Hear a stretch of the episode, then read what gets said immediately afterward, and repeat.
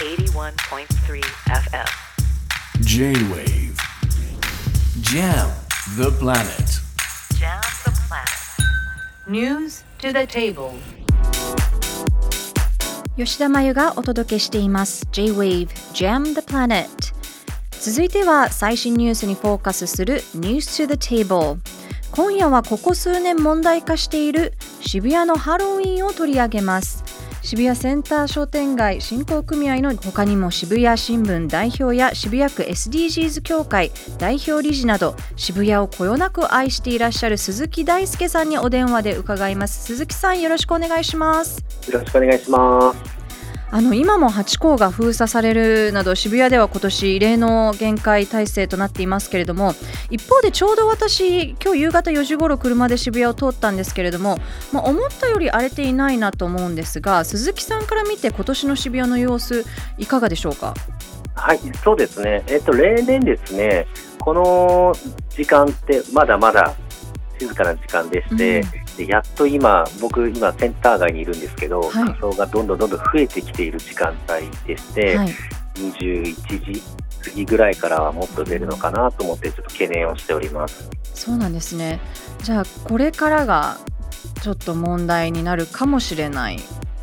そうですね。はい。なるほど、まあ、一方で去年は確か渋谷区はもう、まあ、来ないでほあの来ないでとは言えない渋谷区にあの渋谷センター街に来ないでとは言えないというふうに確か出していてただ今年は渋谷区長がもうハロウィン目的で渋谷駅に来ないでほしいと踏み込みました。で実際はい。人手も少し減っているとの報道もありますけれどもここまでこう踏み込んだ発言をした背景はどういうふうに捉えていらっしゃいますか？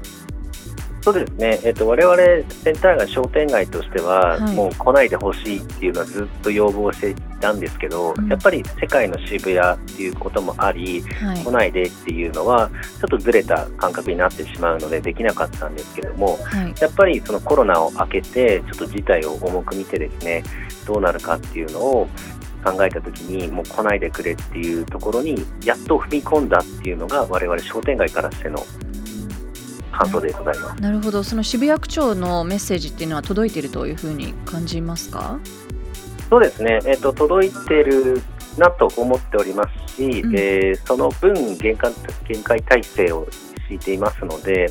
えーやっぱり少なくはなっているのかなとは思っています。なるほど、あと今年は渋谷駅周辺では、このハロウィンの期間中、午後6時から朝の5時まで、あの公共の場での飲酒が条例で禁止されたと、これについてはどういうふうに思いますか？あそうですね、えっとハロウィン条例自体はもう昨年もやっていますので、同じなんですね。で今年については、えー路上飲酒をゼロ宣言っていうのを9月1日からやっておりますので、はい、その影響は大きくてですね、うんまあ、報道の方も多くされておりますので、そこは認知されているのかなと思っております。まあ、よって効果が少し出てきそうとは思っております。はい、なるほど海外では路上飲みが禁止だけど、まあ、東京では OK だから行っちゃうみたいなこともありましたもんね。そうなんですよね。はいはい。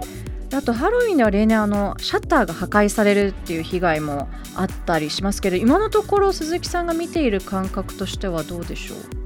そうですね。えっ、と、今年に関しては、まあ、もちろん、去ってみないとわからないんですけども、うん例年、あの、危険な行為っていうのはやっぱ減ってはきてるんですね。あの仮装自体も減ってきていて、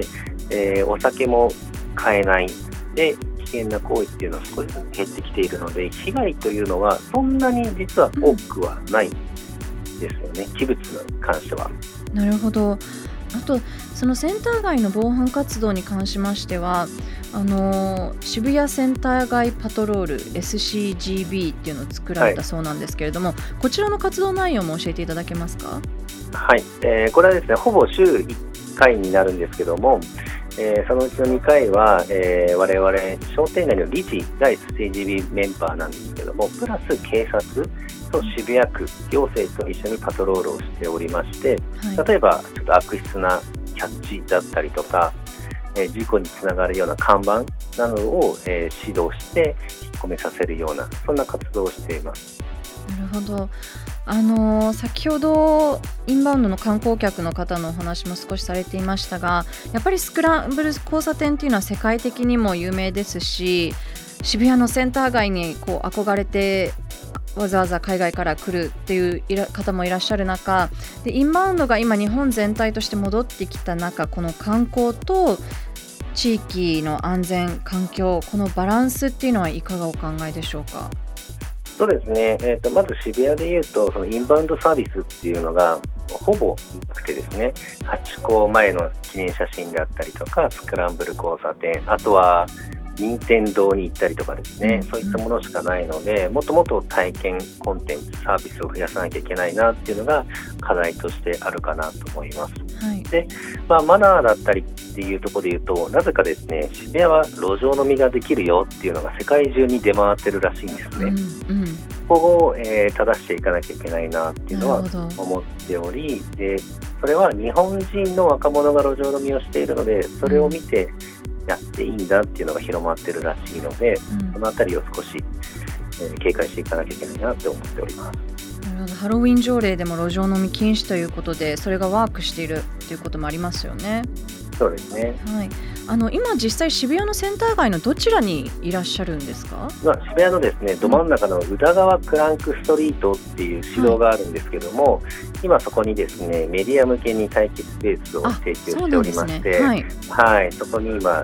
常駐しております。なるほどあの最後にですね渋谷のセンター街の魅力とあと、まあ、10分ぐらいしか経っていませんが、あの渋谷、今どんな感じなのかハロウィンの当日どんな感じなのか改めて教えてください。はい、えーと、センター街の魅力でいうとやっぱ多様性ですかね、うん、えー、外国人もそうですし若い子から最近は再開発進んでやっぱりビジネスマンも多く来ていていろんなコンテンツがあるっていうのが魅力かなと思っております。